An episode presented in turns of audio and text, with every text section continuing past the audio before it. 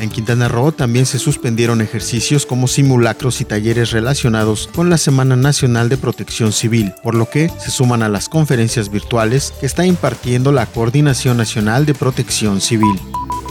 El sistema penitenciario de Quintana Roo ha mejorado y logrado avances en la actual administración en beneficio de las personas privadas de la libertad, coincidieron los titulares de las asociaciones civiles Reinserta y México SOS tras visitar tres centros penitenciarios.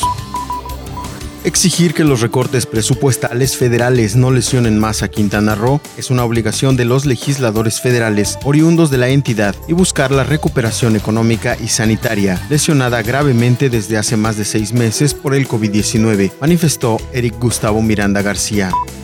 Toda la información completa a través del portal www.lucesdelsiglo.com.